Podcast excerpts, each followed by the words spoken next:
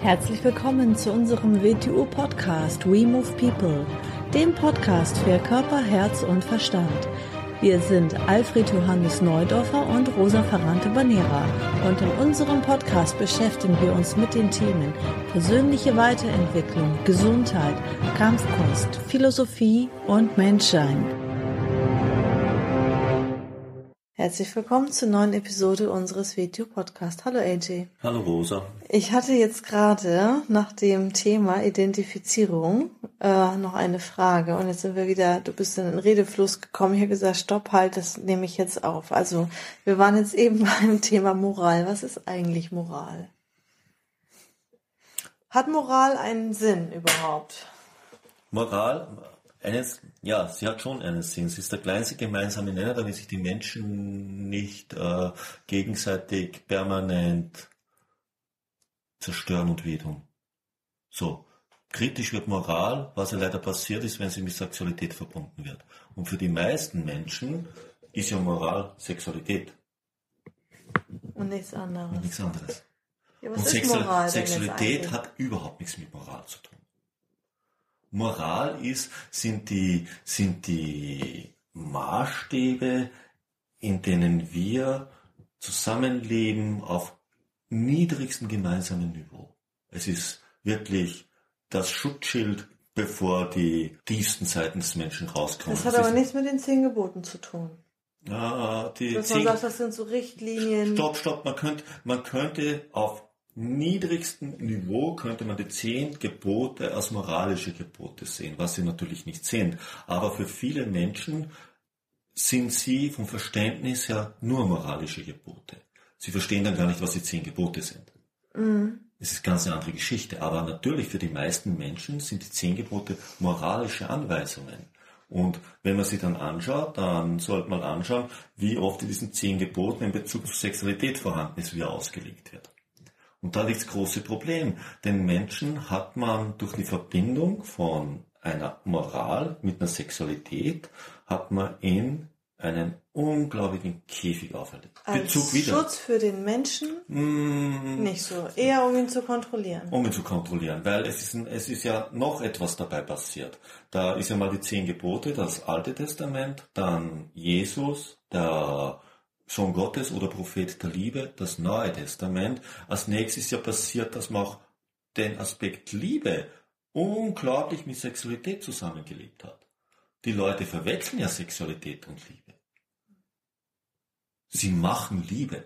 Mhm. Sie sind verliebt, wenn zwei Teenager, wo die Hormone nur so hochkochen, Mhm. Sex haben wollen. Mhm. Und viele Leute können das selbst, wenn sie älter werden, nicht unterscheiden. Sie lieben sich nicht mehr.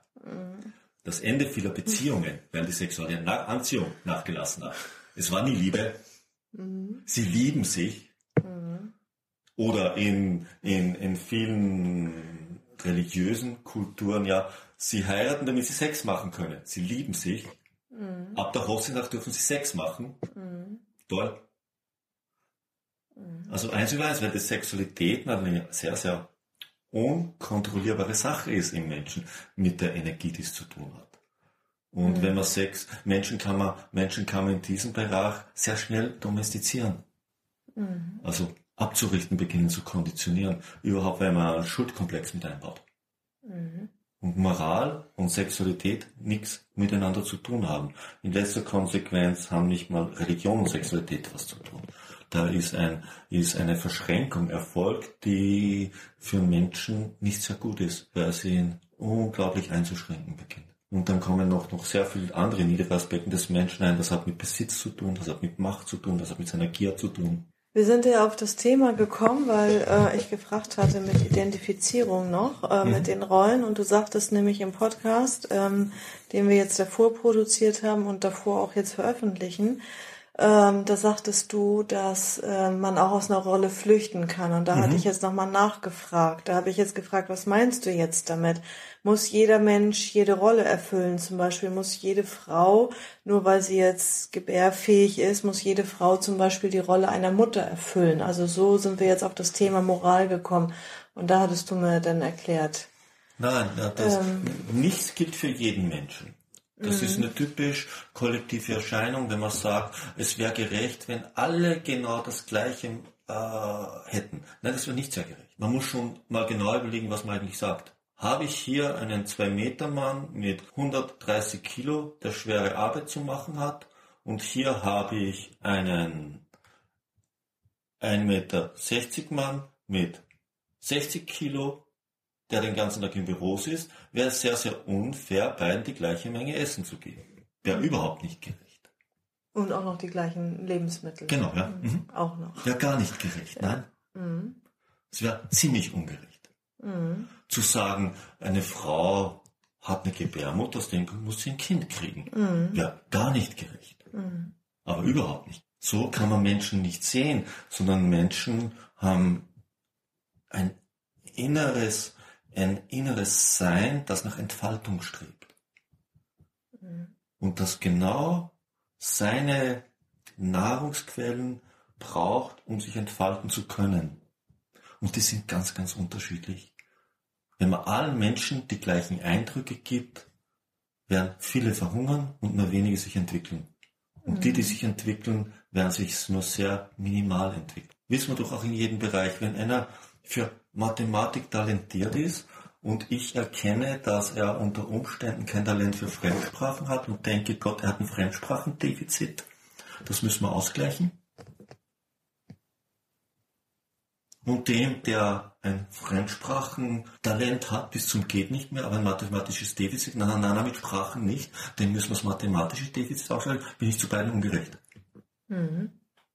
Sie werden im günstigsten Fall wird der eine ein mittelklassiger, mittelklassischer Mathematiker mit einem irrsinnigen Aufwand und der andere wird ein mittelklassiger Fremdsprachenexperte mit einem höllischen Aufwand wird dabei nicht glücklich sein. Mhm. Ich habe beiden Unrecht getan. Mhm.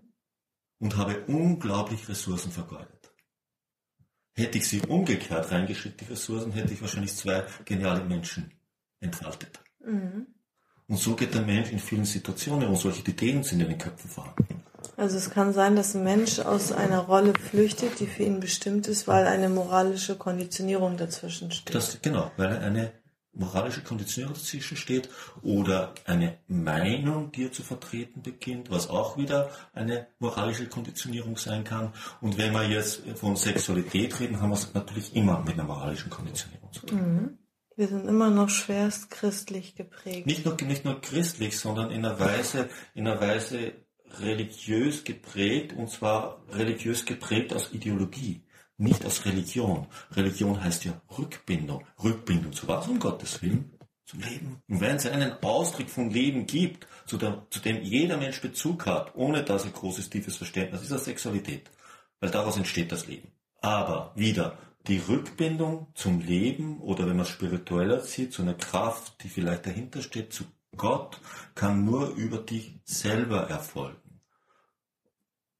Sobald ich dir aber äußere moralische Gesetze auf diesem Weg auferlege und du äußeren Gesetzen, mit denen du dich auch zu verwechseln beginnst, also wie bei der Identifizierung, da beginnst du dich von dir selber zu entfernen, du beginnst dich vor dir selber zu schützen das, was du in dir selber findest, könnte ja dem total widersprechen. Dann hättest du einen riesen Konflikt. Ja. Gleichzeitig etwas, was notwendig ist, nicht zu tun, es zu verdrängen oder wegzusperren, wird dich halt nicht weiterbringen. Mhm. Wenn du etwas zu sehr verdrängst, dann wird es in der Form auftauchen, dass du ein Gegner davon werden wirst. Das wird dich dann mit deiner Moral sogar bestätigen. Mhm. Du beginnst Sexualität an sich zu verteufeln mhm. und beginnst sich für noch besser zu halten, weil du ja erkannt hast, dass sie schlecht ist. Mhm. Ob du das jetzt im alten Sinn katholisch interpretierst oder eine andere Religion oder im neuen Sinn moderne politische Vokabeln du verwendest, ist überhaupt kein Unterschied. Mhm. Du bist an der Leine und legst andere Menschen an die Leine und fühlst dich dabei gut. Nur im tiefsten Innersten nicht. Mhm. Deswegen sind so viele Menschen unglücklich. Genau, aber dieses tiefste Innere ist weggesperrt, aber das zeigt sich dann als Unglück oder als Krankheit. Weil das Leben einen darauf hinweist, ja, dass was nicht genau, richtig ja. läuft. Und man sieht es ihnen an. Mhm. Weil es ist nicht ihre Entspannung, zugänglich. Und man könnte grundsätzlich sagen, alles, was den Menschen entspannt, ist für ihn mal positiv. Es kann nicht negativ sein. Mhm. Weil Spannung heißt ja, verkehrte Spannung heißt ja, dass ich gegen etwas angehe, dass ich mich vor etwas schütze, dass ich mit etwas nicht umgehen kann, dass ich mit etwas nicht zurechtkomme, dass ich mich vor etwas schütze, dass ich etwas nicht wahrhaben will, dass ich mich einer Sache nicht stellen will. Und all das kann nicht gesund sein. Also sind diese moralischen Gesetze ähm, jetzt irgendwie verkehrt interpretiert oder hatten die jetzt mal in einer anderen Zeit für andere Menschen einen Sinn? Zu einer gewissen Zeit können gewisse moralische Gesetze Sinn haben. Aber wenn ich von Moral rede, rede ich in letzter Konsequenz kaum von Sexualität in dem Sinn. Mhm. So natürlich habe ich es mit einer total gesetzlosen Gesellschaft zu tun, muss ich mal sagen, hm, stehlen ist schlecht. So, das gilt aber nicht immer.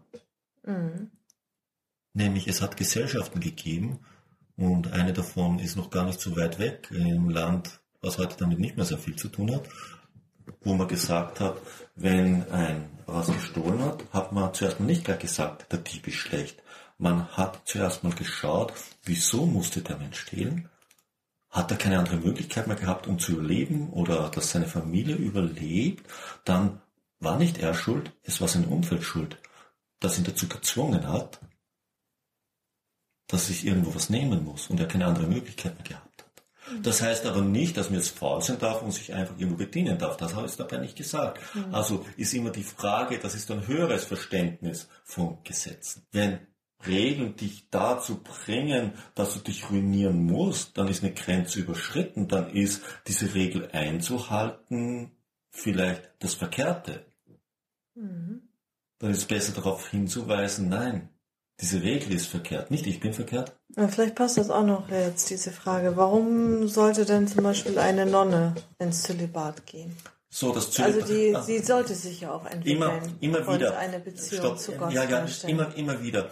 Das ist immer, Dinge können, es muss nicht stimmen, um wahr zu sein, ist ein alter Spruch. Und damit ist ausgedrückt, etwas mag nicht richtig sein, aber auf etwas Richtiges hindeuten.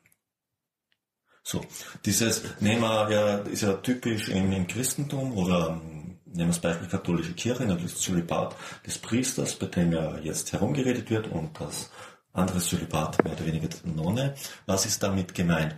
Äh, die Nonne ist ja verheiratet. Das ist mit Gott verheiratet. Sie hat einen Mann. Mhm. So in diesem Verständnis. Und sie hat den, den, die höchste Form, die man haben kann. Aus dem Grund ist sie, ist ihr mehr oder weniger, sie ist ja in der Fall eine Nachfolgerin von Maria, das Ideal in diesem Bereich der Frau, der Mutter Gottes. Sie ist, sie marschieren in den Fußstapfen von der Maria, ein ganz hohes Bild, höchste, höchste Energie und die Frau und beides zusammen ist natürlich das Höchste, was sein kann. Andersrum der Mann. Der Mann, der Priester. Ein Priester hat im alten Sinn keine Familie, weil er seine ganze Energie Gott zur Verfügung stellt. Mhm. Er ist Profi, in Gott zu dienen. Er kann niemand anderen mehr dienen. Um es mal noch runterzubrechen. Noch weiter zurück hat man gesagt, Krieger, hundertprozentige Krieger haben keine Familie. Wieso haben sie keine Familie? Weil eine Familie sie verletzlich macht. Sie müssen immer an ihre Familie denken und schauen, ob die auch geschützt sind. Das macht sie verwundbar. Hat er keine Familie, dann ist er der hundertprozentige Krieger. Er kann sich keine leisten aus diesem Grund.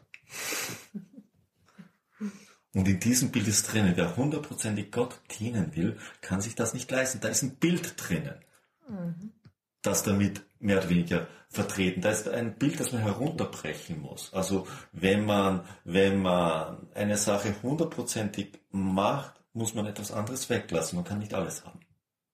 Mhm. Man muss es ja nicht. Mhm. Ob das in der Weise richtig ist oder nicht, darüber rede ich jetzt nicht. Mhm. Sondern in der Sache, wenn man eine Sache im Speziellen macht, wird man auf etwas anderes verzichten müssen. Man kann nie alles haben. Mhm. Das geht nicht. Dafür hätte die Energie vielleicht nicht ausgereicht. So, man kann haben in dem Sinn alles, wenn man sammelt. Sammeln heißt Abfallprodukte sammeln, Werkzeuge sammeln, die man selber nicht bedienen und verwenden kann. Werkzeuge verwenden kann man nur wenige. Mhm. So, ich nehme wieder Kampfkunst. Ich mache Weti Wuncho. Ich mache keinen anderen Kampfstil. Mhm. Ich mache das hundertprozentig. Mhm.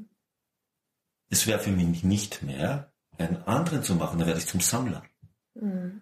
Denn ich habe deinen Körper, das wird Jugendliche dazu da, aus meinem Körper das rauszuholen, was im Inne wohnt, in diesem Experimentierfeld, in dem ich lebe, als menschliche Anatomie auf der Erde. Mhm. Habe ich, habe, habe ich einen Nagel und einen Hammer, reicht es das. Ich muss mir nicht 75 andere Hämmer besorgen für diesen Nagel, um ein einfaches Bild davon zu geben. Will ich Klavier spielen lernen, dann reicht die Wing schon alleine nicht. Dann brauche ich ein Klavier und muss das lernen.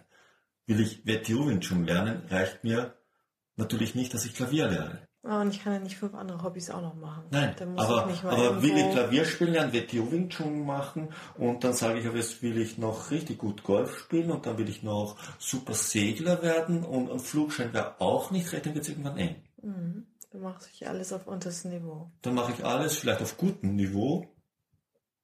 Aber ich hole nicht das, die 100% in einer Sache Ich reize es nicht aus für mich. Ja.